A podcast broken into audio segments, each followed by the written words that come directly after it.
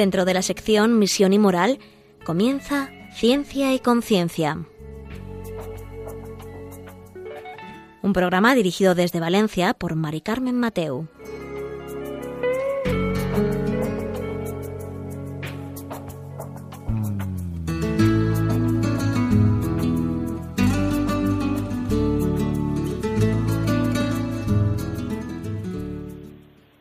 Buenas tardes, queridos oyentes. Un miércoles más, aquí estamos en Ciencia y Conciencia, un programa que hacemos desde el Observatorio de Bioética de la Universidad Católica de Valencia. Y hoy vamos a tratar un tema que es de rabiosa actualidad, aunque a muchos o a la mayoría de nosotros no nos ha llegado en, medios de comunicación, en nuestra televisión. Pero todos aquellos científicos que manejan las revistas científicas y que ven todos los experimentos y todos los avances que se van haciendo, eh, pues sí que son conocedores especialmente en este tema que es sobre la reproducción, sobre la reproducción humana. Y ahora enseguida pasamos a comenzar el programa.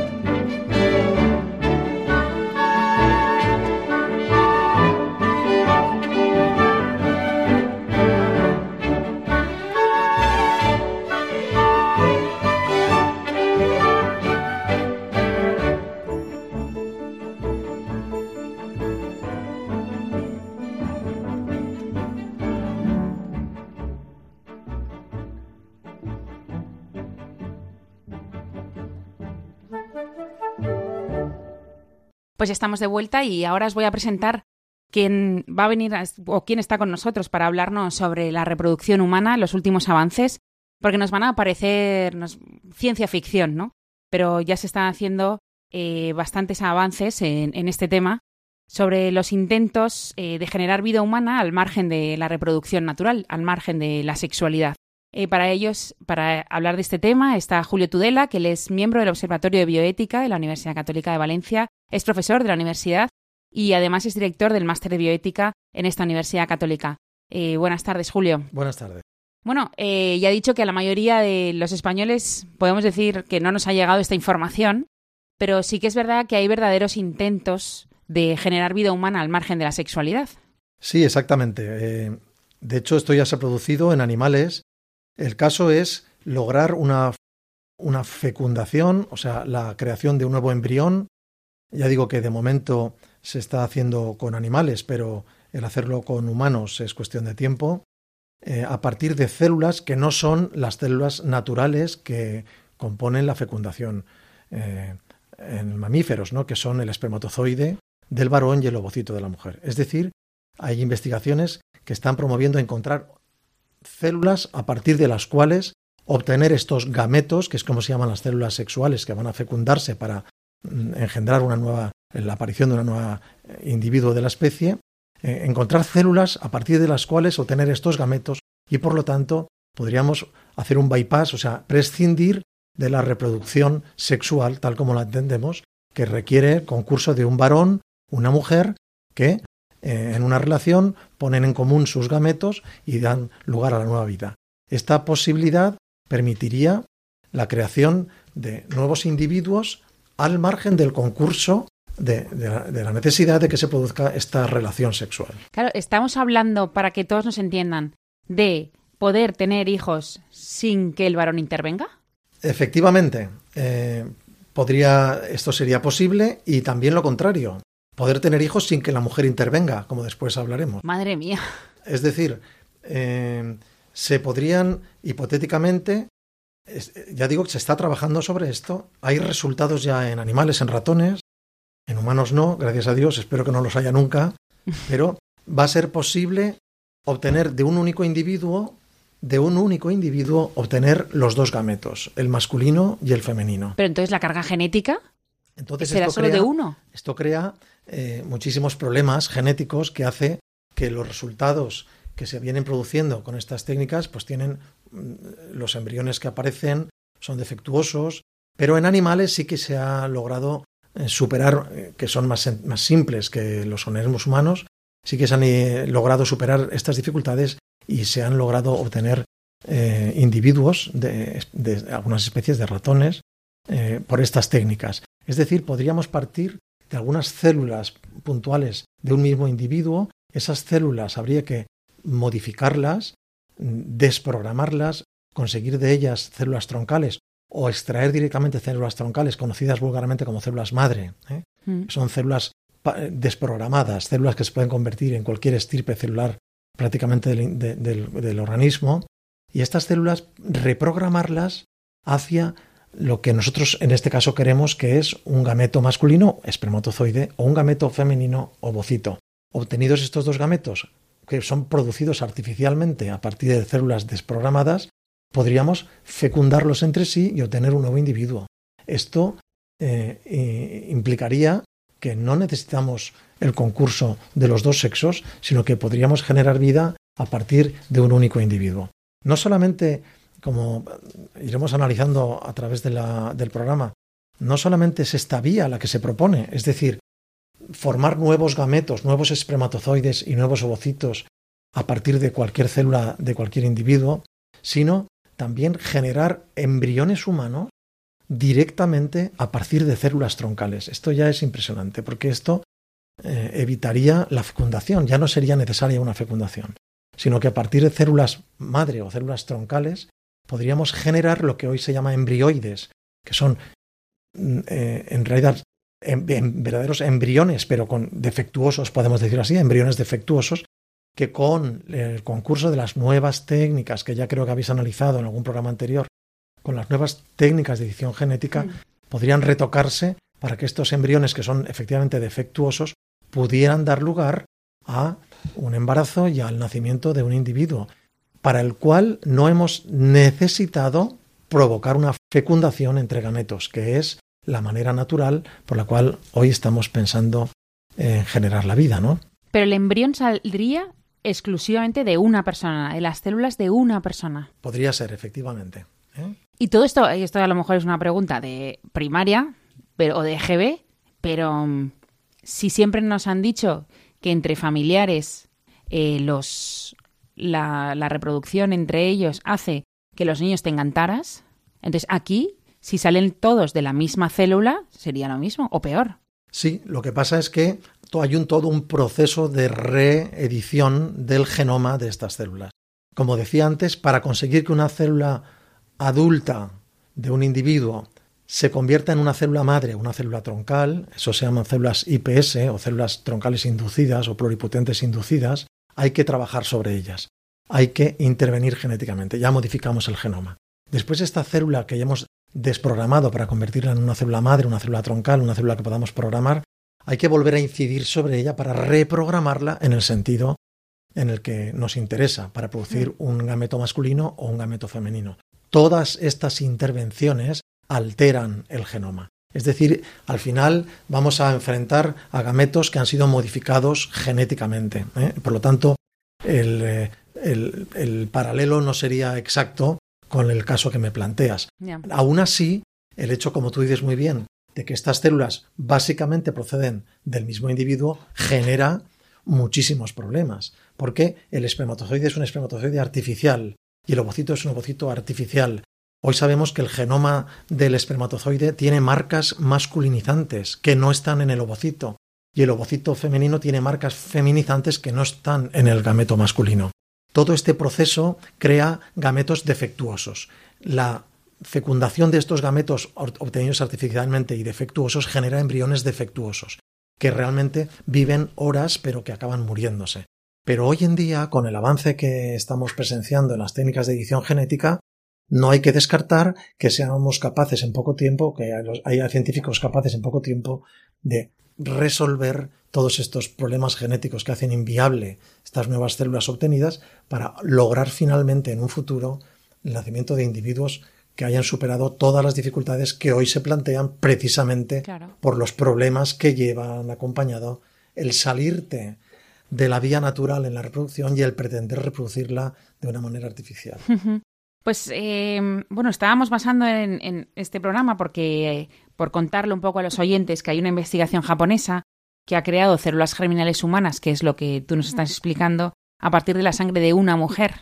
De modo que quienes tengan útero pueden reproducirse sin, sin varón, ¿no? Esa es una de las dos opciones de las que tú nos has hablado. Pero a mí me surge la, la duda de entonces hay varones o hay personas, digamos, tanto mujeres como hombres, que pueden llegar a tener hijos y no saberlo. Porque tú, a lo mejor las células nos... O sea, podríamos quitarle el pelo a uno. El peluquero cuando nos quita el pelo o lo que sea de ahí no puede sacar tú el ADN.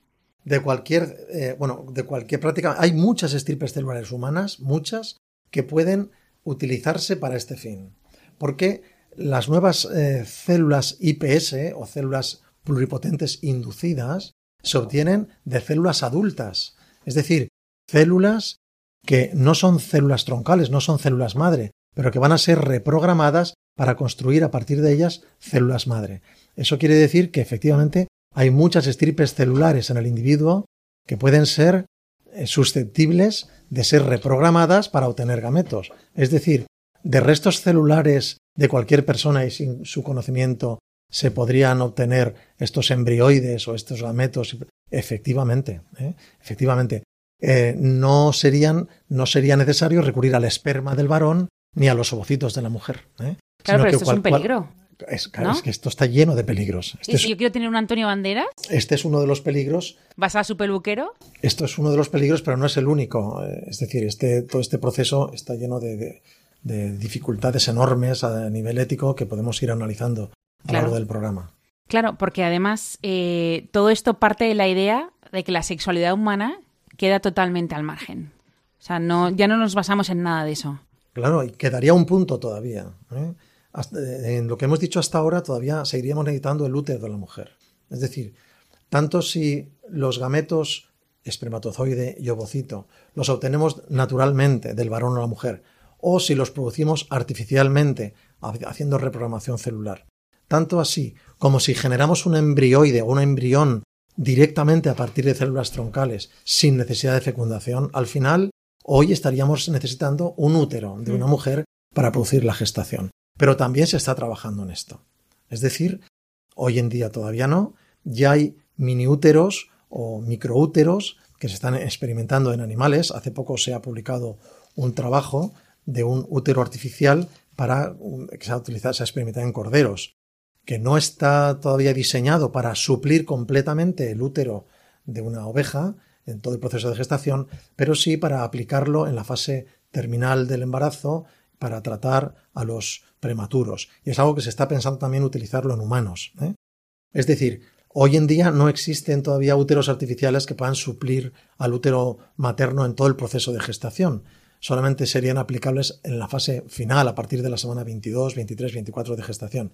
Pero sin duda este proceso va a ir evolucionando y llegará el día en el cual vamos a disponer de úteros completamente artificiales. Es decir, este es el último paso que nos faltaría. Obtenidos los gametos, siendo posible la fecundación en el laboratorio y la obtención de embriones, y además teniendo dónde gestarlos, se acabó la reproducción sexual, entendida como la entendemos hoy. Hemos empezado muy fuertes. Eh, Julio, porque hemos, por así decirlo, sacado todas las noticias bombas en, la primera parte. Pero esto me... Em, cuando dices lo del útero artificial, te estás refiriendo a una incubadora, como las conocemos, más o menos. No exactamente, no exactamente. El útero artificial simula una verdadera matriz con líquido donde el feto se suspende dentro del líquido, donde se produce una conexión a su cordón umbilical, ¿eh? Es decir, es una bolsa de polietileno y entonces eh, se parece mucho a un útero. se han publicado imágenes y es verdaderamente es una bolsa con su líquido dentro, el feto está suspendido en el líquido, hay una conexión con su cordón. Y en su cordón ahí es, una, máquina al final. en una incubadora el, el, eh, el feto es bastante autónomo, ya no hay conexión por el cordón umbilical. Eh, sin embargo, en el útero artificial no, reproduce bastantes cosas de las que se producen en el útero materno. Este experimento que se plantea eh, sobre todo hoy en día como una herramienta que no está mal, una herramienta para el tratamiento de grandes prematuros. Hoy en día eh, la edad mínima a partir de la cual un feto puede ser viable y seguir adelante son los 23, eh, se dan algunas 22 semanas, muy raro, 23, 23 semanas. Eh, a partir de ese momento el, el, embrión, el feto, perdón, es viable y podemos sacarlo adelante hoy en día en una incubadora. Pero estos fetos muy grandes prematuros de 23 semanas, 22, 23, 24 semanas, mm, muchos de ellos en un porcentaje bastante elevado van a tener grandes secuelas. Entonces estos úteros artificiales, lo que eh, el uso que se les pretende dar es precisamente para albergar a estos grandes prematuros y reducir las posibilidades de que sufran secuelas en el futuro. En este sentido, es una idea fantástica, fantástica y que supone un paso de gigante para el tratamiento de los grandes prematuros. Claro, cuando esto siga progresando y podamos llevarlo adelante a partir de la semana 20, después será la 16 y después será la 12 y después me dirás que directamente de la fecundación in vitro no necesito implantar el embrión producido en el útero de su madre, sino que puedo meter en estas bolsas de polietileno y sacarlo adelante, mm. estamos hablando de una nueva era en la reproducción humana. Y, totalmente mercantilista. claro, claro. Esto se hará primero en animales, lógicamente. Claro. Bueno, pues como veis, eh, está siendo muy interesante. En, esta primer, en este primer bloque del, programa, hemos, eh, Julio nos ha ido contando pues las noticias, podemos decir entre comillas, bomba, ¿no? O sea, todo lo que, lo que está viniendo y lo que se está trabajando en reproducción humana. Bueno, en experimentación, en reproducción animal. Pero bueno, eh, vamos a descansar un momento y vamos a escuchar, vamos a escuchar la campaña Adviento de Navidad de de Radio María, porque sabéis que esta radio, en nuestra casa, se sustenta a base de los donativos y este es el momento más importante del año del que dependen en buena medida o sea, todo el ejercicio de, Radio María, ¿no? Y esperamos afrontar, pues, eh, con especial trascendencia todos los proyectos que tiene Radio María en, en España y especialmente en España, ¿no? Pero sabéis que eh, Radio María está en todo el mundo. Entonces contamos con vosotros para ir solventando esta casa. Y enseguida estamos con vosotros.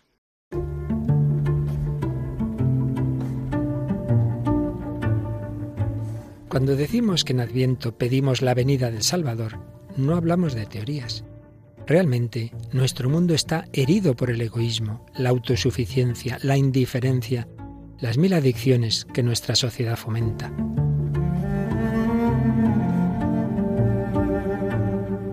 Por ello, Jesucristo quiere nacer de nuevo en nuestro corazón para liberarlo y hacerlo capaz de amar. Radio María quisiera ser instrumento de la Virgen para invitar a todos los hombres a prepararse al nacimiento de su Hijo, el Salvador que necesitamos. Para ello, precisamos de tu ayuda, tu oración, compromiso voluntario y donativo. Puedes informarte de cómo colaborar llamando al 91 822 8010 o entrando en nuestra página web radiomaria.es. Radio María la fuerza de la esperanza.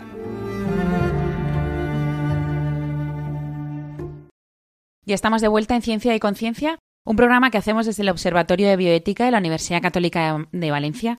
Y hoy está con nosotros eh, Julio Tudela, que él es profesor de, aquí de la Universidad Católica y además es miembro del Observatorio de, de Bioética y director del Máster de Bioética de la Universidad Católica de Valencia. Y hoy estábamos hablando de la posibilidad y de los intentos hoy que hay en la investigación biomédica de generar vida humana al margen de la reproducción natural, al margen de la sexualidad humana. Em, y en una de esas posibilidades que hemos visto que se está investigando y que lo han llevado hacia adelante es una investigación japonesa que ha creado células germinales humanas a partir de la sangre de una mujer de modo que quienes tengan útero podrán reproducirse, sin necesidad de varón. Entonces, entrando en esta noticia, será posible tener hijos sin, sin los varones, eh, siempre y cuando las mujeres pues, dispongan de un útero en condiciones, por así decirlo, ¿no? Em, pues hemos encontrado em, este artículo publicado, esta investigación, y una de las, de, de las personas que van a favor, uno de esos investigadores, lo que nos decía es que esto puede abaratar los procesos de fecundación in vitro actuales. ¿Por qué? Porque solo necesitan una biopsia de piel o extraer sangre de una mujer. Con lo cual se, les abarata muchísimo todo el procedimiento. Cuéntanos, Julio, ¿es todo cuestión de esto, de abaratar el procedimiento? Bueno, aquí se le dan muchas utilidades, ¿no? Al final, eh, hoy en día necesitamos espermatozoides que funcionen en un varón y ovocitos por tanto, ovarios que funcionen en una mujer y produzcan ovocitos viables en ambos, ¿no? Eh, en muchos casos, estos espermatozoides o estos ovocitos tienen o no están, o tienen problemas genéticos y no son viables, o no son fecundables, etc. Es decir, hay muchos problemas de infertilidad que, si pensamos en que podemos casi producir a la, casi a la carta nuestros gametos, nuestros espermatozoides y ovocitos, pues podríamos evitar muchos de los problemas de infertilidad debidos a los gametos que hoy tenemos. Además, la extracción de la obtención de espermatozoides es relativamente fácil en un varón. Cada eyaculación un varón puede emitir 150 millones o 200 o 300 millones de espermatozoides. Tenemos espermatozoides sobras. Pero para obtener ovocitos de una mujer la cosa no es tan sencilla. Hay que provocarle una hiperestimulación ovárica, después hay que extraerle los ovocitos del ovario. Eh, si nosotros pudiéramos obtener ovocitos de células de piel, entonces dejaríamos en paz a los ovarios de esta mujer, no tendríamos que someterla a los procesos de hiperestimulación con los riesgos que conlleva, etc. En, esta, eh, en este aspecto creo que se refiere el científico que tú has comentado, de que abarataría. Es decir, los procesos de obtención de ovocitos de la mujer son procesos largos, costosos, complicados, que tienen efectos secundarios, etc. Si somos capaces de fabricar, entre comillas, ovocitos a partir de casi cualquier, cualquier célula del organismo de, una persona, pues evitamos todo este proceso, ¿no? En realidad, esto se ha llevado a cabo exitosamente, eh, es decir, se han obtenido ya espermátides o precursores de gametos que funcionan en, eh, ratones. ¿eh? Y para ello se ha partido de tanto células madre o troncales, la palabra correcta es llamarlas células troncales, ¿eh? aunque vulgarmente se conocen como células madre. Células madre son las células que están al inicio del proceso eh, de diferenciación celular. Es decir, son células eh, que se pueden convertir en distintas estirpes del, organismo humano. Si somos capaces de aislar estas células troncales, células en blanco, células que están por escribir, y, las, y aprendemos a influir sobre ellas para que se conviertan en un espermatozoide o en un ovocito o en una célula de piel o en una célula hepática o en una célula de riñón o en una célula pancreática o en una célula muscular o una célula de corazón, que se está haciendo ya, o en una célula nerviosa, si aprendemos a cómo tratar, eh, cómo rodear estas células, de qué medio y con qué sustancias, para engañarlas de alguna manera y que se conviertan en el tejido que nosotros queremos, podemos reproducir casi cualquier tejido de, del organismo. Esto es fantástico cuando hablamos de medicina regenerativa, porque un infarto de miocardio se podrá curar absolutamente inyectando estas células en el corazón mm, estropeado de una persona infartada y estas células van a convertirse en cardiomiocitos nuevos, jóvenes, que van a suplir su función. Si lo hacemos lo mismo en el cerebro de una persona que tiene un infarto cerebral, podemos recomponer sus neuronas y esta persona retomará toda la actividad y toda su capacidad perdida por el accidente cerebrovascular, etcétera, etcétera, etcétera. Un diabético mm, sometido de por vida a pincharse insulina, podremos regenerar su páncreas porque cogeremos estas células que están en blanco y las, y las programaremos para que se conviertan en células pancreáticas y esta persona se olvidará de la insulina. O sea, esto es maravilloso. Esto es el futuro de la medicina, la medicina regenerativa. Pero el dilema aparece cuando no estoy hablando de regenerar, no estoy hablando de curar, no estoy hablando de reponer tejidos estropeados sino estoy hablando de generar, de crear mis propios gametos, para a partir de ellos producir la vida que yo quiero. Esos gametos los puedo casi programar también. ¿eh? Entonces, aquí entramos en otro campo, que es las células troncales utilizadas no como medicina regenerativa, curativa, sino como una medicina entrecomillada, creativa, eh, productiva. Es decir, voy a fabricar mis propios gametos para fabricar la vida sin la intervención del varón ni de la mujer. Entonces, esto, como decía, se ha conseguido, estas células troncales o células madre, se pueden obtener tanto de embriones, los embriones son eh, individuos eh, inmaduros de la especie, donde sus células todavía no se han acabado de diferenciar del todo, y ahí tenemos una gran cantidad de células madres, y si el embrión es muy temprano, todavía más. O también las células que llamamos IPS, o células pluripotentes inducidas, descubiertas por Yamanaka hace 10 años y que le mereció a este investigador el premio Nobel hace ahora 11 años. Este, este investigador lo que hizo fue no tener que recurrir a embriones para obtener estas células madre, sino que aprendió a borrar todas las marcas genéticas que tenía una célula adulta para devolverles su estado, digamos, virginal, su estado inicial antes de que se diferenciase y a partir de este estado derivarla hacia la estirpe celular que a mí me interese. Tanto de las células embrionarias como de las células pluripotentes inducidas de Yamanaka podemos obtener, de ambas podemos obtener estos gametos. Se han obtenido eh, de células embrionarias de machos eh, de ratón, se han obtenido tanto células gametos femeninos, ovocitos, como gametos masculinos, espermatozoides, ¿eh? que pueden, que, han conducido a fertilizaciones, o sea, a, creación de nuevos embriones. Y en humanos, eh, que tiene que ver con lo que la noticia que tú ofrecías, de células pluripotentes inducidas de mujeres se han obtenido, se han llegado a obtener espermatozoides, es decir, gametos masculinos de una mujer, de sus células troncales, naturales o inducidas en este caso, se han obtenido espermatozoides. Es verdad que estos espermatozoides obtenidos tienen un estado epigenético incorrecto, es decir, mm. tienen muchos problemas genéticos. Hemos obtenido algo que se parece mucho a un espermatozoide, pero que es un poco arriesgado llamarlo espermatozoide todavía, porque tiene muchos problemas genéticos. Pero es cuestión de tiempo el, resolver estos problemas, porque las nuevas técnicas, de las cuales habéis hablado en el programa en otras veces, las técnicas de CRISPR, etcétera, que permiten cada vez trabajar con mayor precisión en el genoma humano, pueden llegar a corregir todos estos defectos. ¿no? Y además, hay algo que has dicho tú en el otro bloque que estábamos hablando, sobre cuando lo que has dicho tú ahora del ratón, en un ratón macho han conseguido el ovocito femenino, ¿vale? Y también el, espermatozoide masculino. Eh, pero antes has dicho que llevaban, el macho lleva una carga masculinizada. Exacto. Esto, Entonces. Esto crea muchos problemas genéticos. Hoy en día esto es difícilmente viable. Hay que trabajar después sobre la célula obtenida para eh, repararla. O sea, al masculino habrá que feminizarlo. No, no, no, no. Yo, se obtienen eh, precursores de espermatozoides o espermatozoides y ovocitos de una célula embrionaria de un macho de ratón. Claro, pero si es macho y ya tiene su masculinidad, por así decirlo, en todas sus células, ¿el ovocito femenino no estará masculinizado? Es que, esto es muy, muy Es que se ha modificado genéticamente. Vale. ¿Eh? Es decir, aquí el secreto es que hay una intervención para alterar genéticamente o bien la célula madre, o sea, troncal del embrión de ratón, o bien cuando trabajamos con células inducidas, que son células troncales también, son células que les hemos borrado parte de su información genética y se vuelve a reescribir esta información genética para convertirlas en aquello que nos interesa.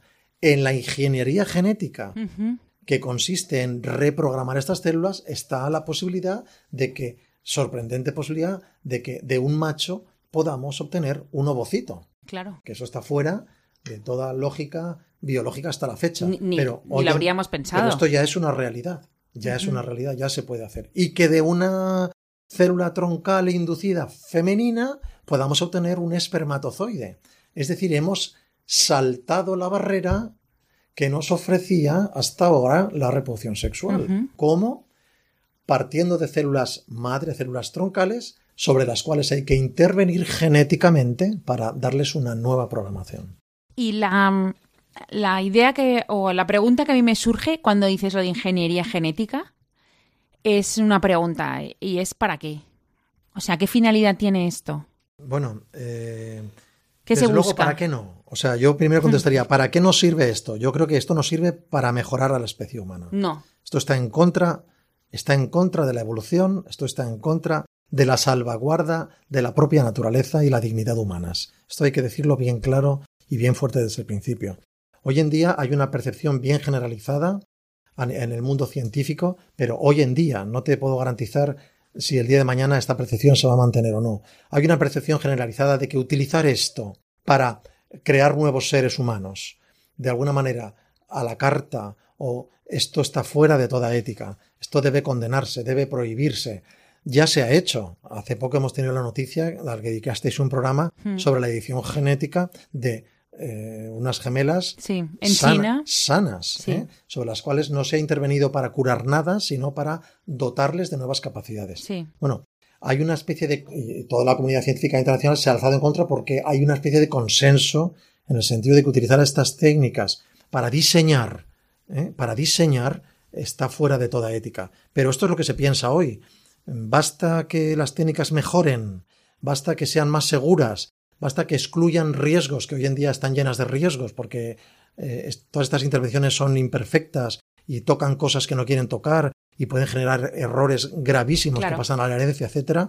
Pero basta que todo esto mejore para que la percepción negativa que tiene el uso de estas técnicas en medicina reproductiva se vaya descafeinando y al final hay una especie de consenso que diga, oye, pues tampoco está tan mal. Si este es, varón, fíjate, si es estéril porque no tiene esperma- eh, espermatozoides, porque padeció un sarampión en su niñez y resulta que no tiene espermatozoides, y resulta que pueden sacarle una célula de piel y obtener de ella un espermatozoide, o ni siquiera eso, sino que pueden generar directamente un espermatozoide de las células de su pareja, o, o ni siquiera eso, sino que pueden generar, como diremos después, un embrión directamente de las células troncales de su piel o de donde sea, pues oye, va- vamos a poder tener un hijo y, y fíjate, entonces cuando entramos en esta mentalidad utilitarista, Hmm. donde el fin justifica los medios, pues entonces entramos en una pendiente resbaladiza, en la cual siempre hay muchas víctimas por el camino.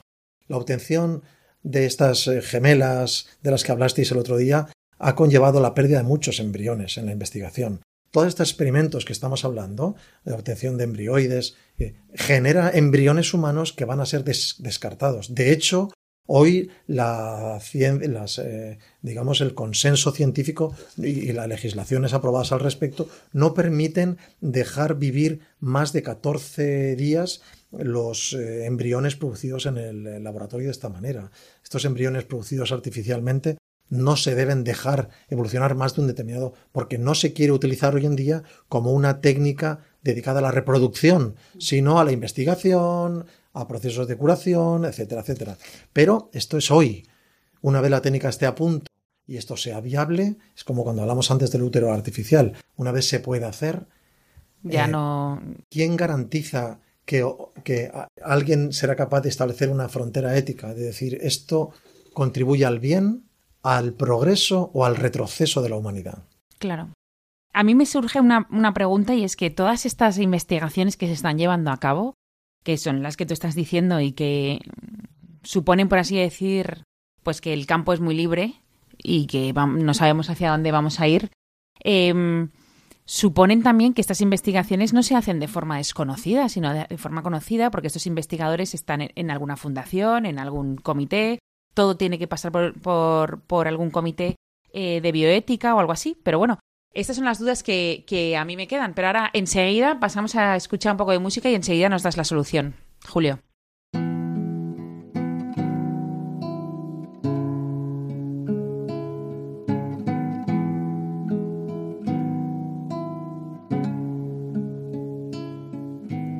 Nosotros miramos las apariencias,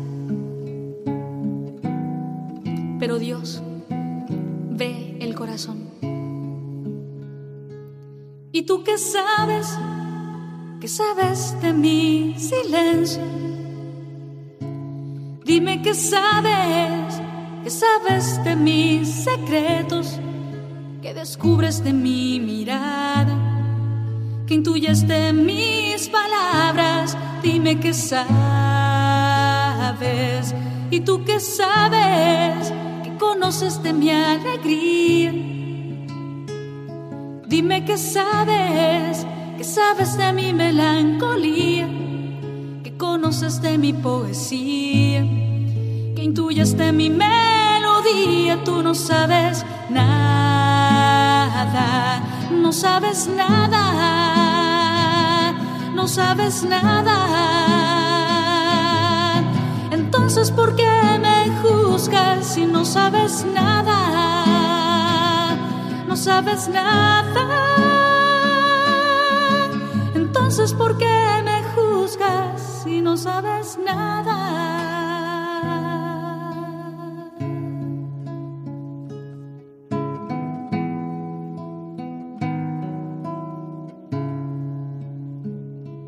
Y yo qué sé, qué sé yo de tu silencio. Yo no sé nada, no sé nada de tus secretos, no sé nada de tu poesía. Qué sé yo de tu melancolía, yo tampoco sé nada. Yo no sé nada, yo tampoco sé nada. Entonces, ¿por qué te juzgo si yo no sé nada? No sabemos nada. Entonces, ¿por qué nos juzgamos si no sabemos nada? No sabemos nada. Entonces, ¿por qué nos juzgamos si no sabemos nada? No sabemos nada. Entonces, ¿por qué nos juzgamos si no sabemos nada?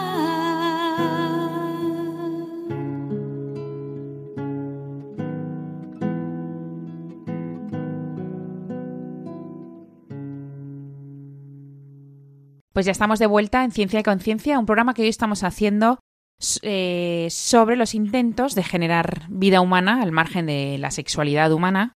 Eh, y hemos visto varias de las, de las investigaciones que se llevan a cabo hoy. Hoy está con nosotros Julio Tudela, que él es miembro y director del máster de, de bioética de la Universidad Católica de Valencia. Y aquí en Ciencia y Conciencia hoy eh, nos ha presentado algunos de los estudios y las investigaciones que se llevan a cabo de tener hijos sin varón, con úteros artificiales, etcétera, ¿no? Eso es lo que hemos ido escuchando en todo este programa. Pero nos hemos quedado en un punto, yo creo que muy bueno, ¿no? En el que mm, tampoco podemos decir que esto sea desconocido para todo el mundo. Sí para pues, pues la mayoría de nosotros, ¿no? Que no tocamos este tema, pero para los científicos, ¿no? Estas investigaciones al final eh, son conocidas, alguien las financia, forman parte de alguna institución, forman, o sea, o pasan sus proyectos por comités de bioética o no, Julio. O sea, esto no, no puede ser totalmente desconocido. Bien, estas, estos experimentos son publicados en revistas científicas y son conocidos. Entonces, habrá gente que esto le parecerá excesivo, pero esto está totalmente admitido por la mayoría de la comunidad científica. Eh, la, mayor parte de los países permiten la experimentación con embriones.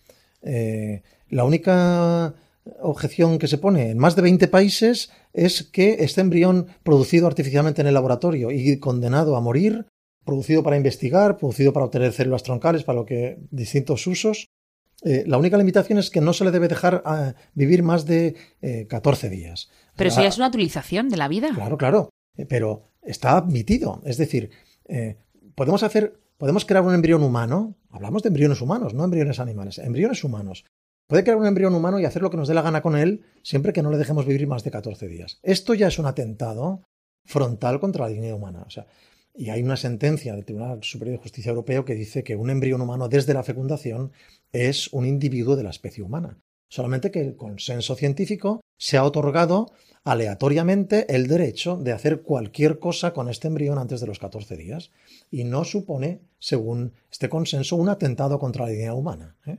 ¿Por qué? Pues porque lo han decidido así. Pero este embrión de menos de 14 días no es distinto del embrión de 15 o 17 o del feto o del, o del niño, o del que ha nacido, nacido. ahora. Es, el, es un individuo de la especie humana. Por lo tanto, el, la primera objeción ética que hay que subrayar a todas estas técnicas es que se está trabajando con embriones humanos, que estos embriones humanos están condenados a morir, que se están utilizando como material de laboratorio para experimentación, que se está cosificando la vida humana y esto debe ser denunciado y debe ser reprobado, porque es un atentado frontal contra la dignidad humana. Pero, pero está aceptado. Entonces, no es algo que se esté haciendo de tapadillo. Es decir, esto que os comentaba antes, la producción de embriones o embrioides artificiales sin el concurso del espermatozoide y el ovocito, sino embriones obtenidos directamente de células troncales, algo parecido a lo que ya se ha hecho con la, con la clonación, solamente que la clonación necesita de un ovocito. ¿eh? Pero es que aquí ya no necesitamos ni ovocito. Eh, obtenemos un embrión directamente de un cultivo celular de células troncales. ¿eh? Entonces, no solamente el, embrión, es que en los últimos 18 meses eh, hay investigaciones que, han producido estructuras extraembrionarias, es decir, lo que sería la placenta, el saco amniótico, etc. Esta placenta también se ha producido a partir de células troncales. Eh, podemos reproducir todo el proceso partiendo de células que no tienen nada que ver con un espermatozoide y un ovocito. Todo esto no tiene, para, eh, a nivel legislativo ni a nivel ético, en gran parte de la comunidad científica no tiene ningún problema. Se está haciendo y, no pasa nada. La única limitación es que no dejemos progresar esto más de 14 días. ¿eh? Pero esto hay que denunciarlo. ¿Y sabemos que todo el mundo lo cumple? No sabemos. claro, no sabemos nada. Sabemos que en China se están haciendo muchas cosas esto que ha hecho este, estos científicos. El de las gemelas. El científico de las gemelas ni siquiera estaba autorizado, eh, ni siquiera en China. En China hay una permisividad casi absoluta y se está haciendo de todo, absolutamente, ¿no? Hay un chino que dice que para 2020 está preparado para clonar ya seres humanos al nacimiento, Uf. cosa que está prohibida en todo el mundo. Él dice que lo puede hacer.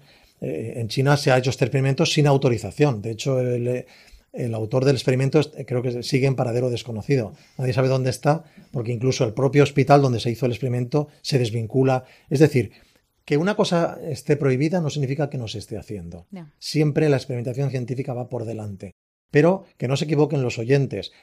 todo esto de lo que hemos hablado hoy no son cosas que se están haciendo clandestinamente y de tapadillo. No, no. Esto se está haciendo públicamente. Se están publicando trabajos científicos en revistas de primera línea y con el asentimiento y con el beneplácito de la comunidad científica. Incluso eh, hay, quienes defienden que este tipo de experimentos deben hacerse y que son muy interesantes porque contribuyen a mejorar la, investigación sobre el, desarrollo embrionario. Es decir, oiga, ¿qué problema hay en que yo obtenga en mi laboratorio un embrión humano a partir de células troncales? Es decir, no tengo que llamar a la puerta de ningún varón para que me dé sus espermatozoides, ni a la puerta de ninguna mujer para que me ceda sus ovocitos. No lo necesito. Yo en mi laboratorio puedo producir un embrión sin llamar, sin contar con nadie. Con ese embrión, oiga, yo puedo utilizarlo para estudiar la evolución del embrión primitivo, puedo utilizarlo para conocer de dónde vienen algunas enfermedades genéticas, puedo utilizarlo para experimentar nuevos fármacos para tratar de curar algunas enfermedades. O sea, puedo investigar con esos embriones. Yo sé que al día 14 lo tengo que destruir es decir, me lo cargo y es un mm, ser humano, pero ¿por qué no puedo estar trabajando con él para mm, encontrar nuevos fármacos o nuevas mm, vías clínicas para resolución de algunos problemas, etcétera, etcétera? O sea, hay gente que está defendiendo abiertamente este tipo de experimentaciones. ¿Por qué? Porque el embrión temprano no vale nada. Porque al embrión humano, contraviniendo incluso sentencias europeas que dicen es un ser humano y no se puede cosificar, al final en la práctica un embrión temprano no vale nada. Tampoco lo vale después, ¿eh? porque si el embrión creemos que tiene un problema y no tiene 14 días, sino que tiene 14 semanas, se puede abortar. Y si no tiene ningún problema, pero la madre no quiere seguir con el embarazo, se puede abortar. Es decir, al final, legislativamente, incluso en la conciencia de muchos ciudadanos de los países del primer mundo sobre todo, eh, un embrión humano no vale nada.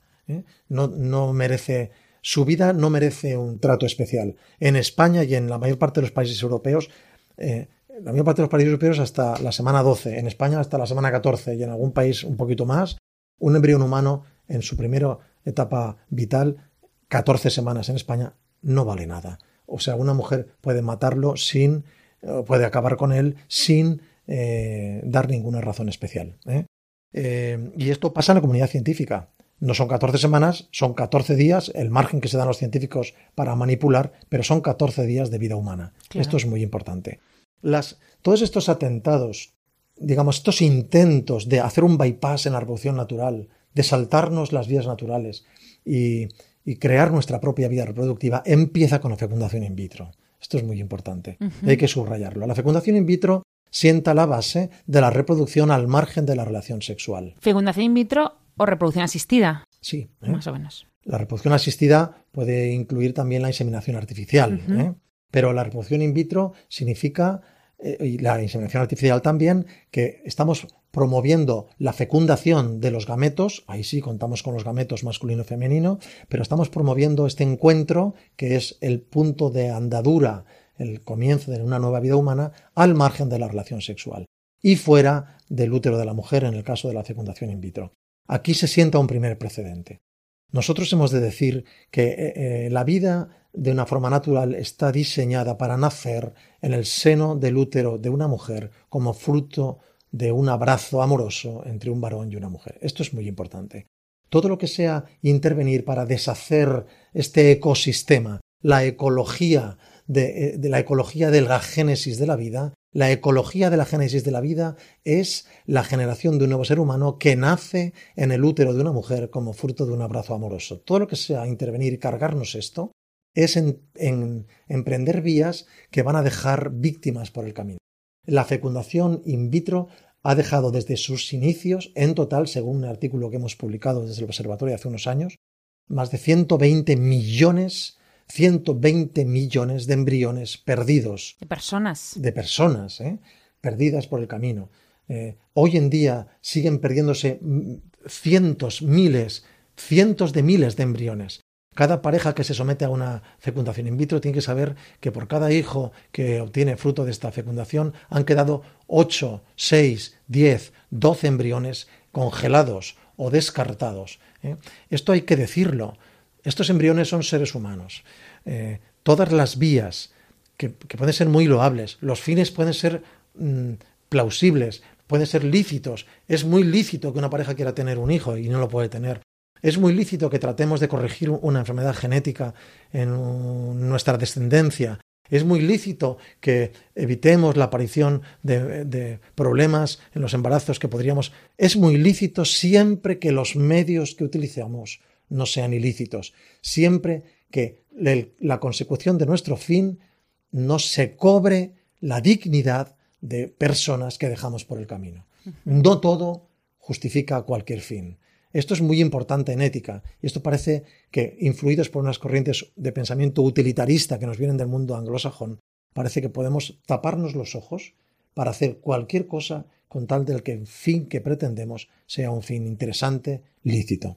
A veces no lo es ni siquiera el propio fin, porque con el avance de todas estas técnicas, la producción de la vida al margen de la producción sexual, y con las posibilidades que nos da toda la ingeniería genética, los fines ya no se limitan a evitar enfermedades, a corregir síndromes de Down, a evitar la transmisión de enfermedades genéticas, no se limitan a esto, sino que estamos entrando en un terreno en el cual aparece el diseño, el diseño. Es el trans y el posthumanismo, uh -huh. la eugenesia, la producción de seres humanos a la carta. Esto es muy peligroso y esto es ir al traste con todo el proceso de la evolución humana. Claro, hemos llegado a este punto y, claro, partiendo simplemente de, de la, por así decirlo, de la fecundación in vitro. Eh, de ahí nos pasamos a las investigaciones y al final simplemente han tenido que pasar 30, 40 años para que nos estemos ya planteando crear a un ser humano eh, totalmente independiente de eh, padre o madre. Efectivamente. Ni siquiera de gestante. No, no, de nada. Ni siquiera de gestante. Porque no lo vamos a gestar. Sí, sí, efectivamente. Entonces, eh, esto eh, genera muchos dilemas éticos. ¿eh? Hay quien dice, hombre, si generamos, eh, si somos capaces de gestar extracorpóreamente, ¿cuántas mujeres que no pueden tener un embarazo podrían tenerlo, ¿no? Sin recurrir a un útero de alquiler. El fin parece bueno. Claro. eh, ¿Es el fin de la maternidad subrogada? El fin de la maternidad subrogada es dotar eh, a una mujer de la capacidad de tener un hijo sin gestarlo. claro. Sin gestarlo. ¿eh? Esto se puede conseguir con la adopción. Pero cuando uno quiere un hijo genéticamente propio, entonces tiene que recurrir a la gestación subrogada, que da para mucho hablar también. Sí. pero no nos podemos meter ahí. Eh, pero eh, aún, como decía antes, aún subrayando que a estos fines parecen lícitos y parece que monstruoso que no queramos reconocer que una mujer que tiene un gran mm. deseo de ser madre no pueda serlo, pues a veces no podrá serlo. Porque para que esta mujer logre ser madre, tenemos que emplear medios que atentan contra la dignidad de personas que se quedan por el camino. El medio ilícito hace ilícito todo el proceso, aunque el fin sea lícito. Esto es muy importante marcarlo. Repítelo, según, repítelo. Según nuestra antropología, nuestra bioética, mm. que no es compartida por todo el mundo. ¿eh? Mm. Es decir, lo que estoy diciendo, estoy hablando desde una antropología personalista, de una biótica personalista, que pone al centro la dignidad personal. Un fin lícito no justifica el empleo de medios ilícitos. ¿Eh? Hitler, para conseguir una raza aria superior, perfecta, inteligente, etc., no tenía licencia para exterminar a todo lo que a él le parecía imperfecto. Hoy no podemos hablar, no podemos justificar que el 95% de los niños con síndrome de Down sean abortados por imperfectos. Esto no se puede admitir. Y hay que decirlo. Esto es un genocidio. No se puede admitir. Y lo tenemos completamente imbuido en nuestra sociedad. O sea, el fin lícito que mi hijo esté sano lícito y haré todo lo que pueda para que mi hijo esté sano, no justifica que yo lo mate si está enfermo. No está justificado, nunca lo estará. Y esto hemos de denunciarlo. ¿Por qué? Porque es un ser humano, imperfecto, limitado, discapacitado, dependiente, pero digno, completamente digno. Entonces, todo medio, todo, toda investigación, todo procedimiento que ataque directamente a la dignidad de un individuo humano, sea en el estado en el que esté y en la fase de crecimiento en la que esté, aun queriéndola justificar con un fin maravilloso, nunca será un procedimiento lícito y habremos de denunciarlo siempre desde la bioética. Em, detrás de esto, desde luego, como siempre, hay también intereses económicos. Intereses económicos. ¿eh? Siempre no ya solo en humanos, también en animales. La producción de especies animales y bypassear la gestación propia de los animales, obtener embrioides, obtener gametos animales, todo esto puede multiplicar enormemente la productividad y la selección de especies animales. Ahora, cuando esto lo trasladamos a humanos, estamos hablando de otra cosa. Bueno, pues hemos llegado mm, ya casi al fin, Julio. Eh, bueno, nos quedan algunos puntos. El tema de la mercantilización que has dejado al final, esa también. Y toda esa de la producción de los animales también. Pero bueno, si Dios quiere, tenemos más programas de ciencia y conciencia para dedicarle al tema. Eh, muchas gracias, Julio, por haber estado con nosotros. Dinos una última idea que nos queda ahí en el tintero. Solo una cita. En el año 1924, va a cumplirse dentro de poco un siglo desde esta afirmación, un genetista que se llamaba Burdon Sanderson ya predijo lo siguiente. Estoy hablando de 1924. Predijo lo siguiente. En 2074, solo el 30% de los nacimientos humanos serán naturales. ¿El 30? Esperemos todos, sí, esperemos todos que Burdon Sanderson se equivoque. Sí. Pero eh, esto lo predijo en 1924. Solo el 30% de los nacimientos que se produzcan en el año 2074, mucho afinar es, señor Sanderson, solo el 30% serán naturales. No sé si esto será verdad, probablemente no, pero ya eh, manifiesta una premonición. Es decir, la fecundación, tal como la entendemos hoy, puede tener en muchos casos los días contados. Pues eh, bienvenidos a la ciencia ficción. Estamos en ella, ¿no? Estamos eh, metidos en una película. Parece ser. Pues nada, muchas gracias Julio por haber estado aquí con nosotros otro día más en Ciencia y Conciencia. Y ya sabéis, cada día aprendemos algo más, aunque hoy nos haya dejado un poco estupefactos, pero con ello seguiremos viviendo y seguiremos haciendo muchos más programas. Muchas gracias a Fernando por estar aquí con nosotros y hacer realidad Ciencia y Conciencia y nos vemos en 15 días. Adiós.